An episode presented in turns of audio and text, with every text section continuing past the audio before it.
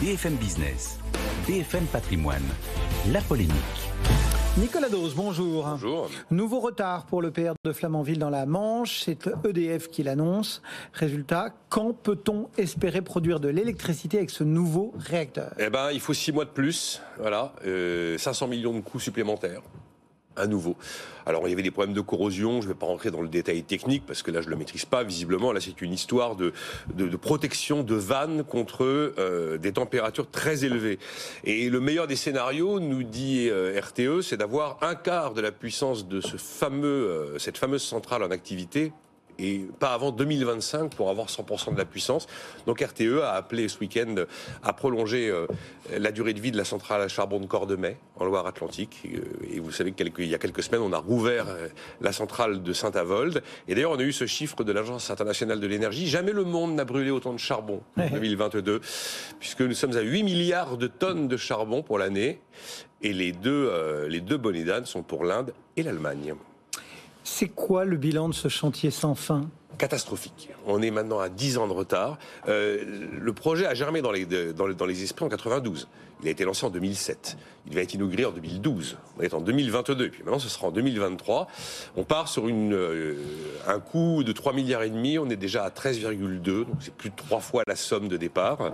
Et en juillet 2020, déjà, la Cour des comptes mettait en cause euh, cette histoire de PR, considérant que la rentabilité était douteuse, que le coût était beaucoup trop élevé, y compris le coût final pour le consommateur, et qu'EDF n'avait plus les moyens de pouvoir porter un tel projet, en tout cas plus les moyens sans la garantie de l'État derrière. Et d'ailleurs maintenant EDF va carrément être totalement renationalisé. Et en octobre 2019, déjà on a vu un rapport qui avait été commandé à Jean-Martin Foll, l'ancien patron de PSA, on lui demandait d'essayer d'expertiser les raisons qui font qu'on ne s'en sort pas. Et donc il avait euh, rendu son rapport en expliquant qu'il euh, euh, y avait des dysfonctionnements dans le chantier, il y avait des problèmes de gouvernance qui avaient mhm. été identifiés, l'incapacité aussi à faire travailler les différents corps de métier et la conclusion la plus dure à supporter, la plus humiliante, c'était l'absence de compétences. Les compétences, on les a dans les années 70 et toute une génération en fait ben, d'ingénieurs du nucléaire part à la retraite sans laisser une relève. Et la conclusion de Jean-Martin Fols était de dire que c'est une catastrophe industrielle. En réalité, ça fait longtemps que des doutes entourent ce projet. Très, très, très longtemps. Remontons trois années plus tôt encore, et on est en 2016. Souvenez-vous à l'époque que c'est le directeur financier d'EDF qui démissionne, Thomas Pickmal. EDF vient de décrocher le contrat avec les Britanniques pour la construction de l'EPR Inclay Point en Grande-Bretagne. Seulement dans ce projet, EDF porte une énorme part du risque financier. Et là, Thomas Pickmal décide de démissionner et dit trop, c'est trop.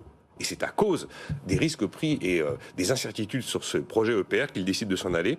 Et là, c'était pas plus tard que la semaine dernière, vous avez Henri Prolio, hein, qui a été patron d'EDF de 2009 à 2014, qui était entendu à l'Assemblée nationale. Et il déclare que euh, l'EPR est un engin beaucoup trop compliqué et quasi inconstructible. C'est ce que dit quand même l'ancien patron d'EDF. Et euh, alors c'est un sujet évidemment euh, de spécialistes éminemment complexe, mais on est quand même en droit de se demander si le fait de choisir cette technologie pour les futurs nucléaires euh, réacteurs annoncés par le président de la République, c'est un bon choix.